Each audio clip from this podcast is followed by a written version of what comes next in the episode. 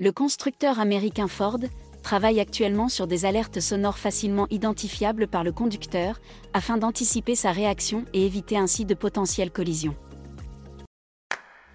Il s'agit ici d'alertes intelligentes, c'est-à-dire contextualisées.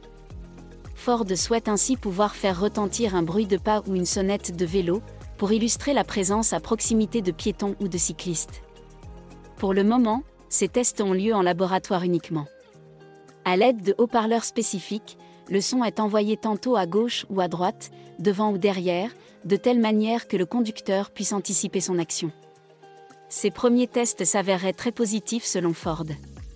Dans les trois quarts des cas, les automobilistes identifient parfaitement la nature et la provenance des autres usagers de la route.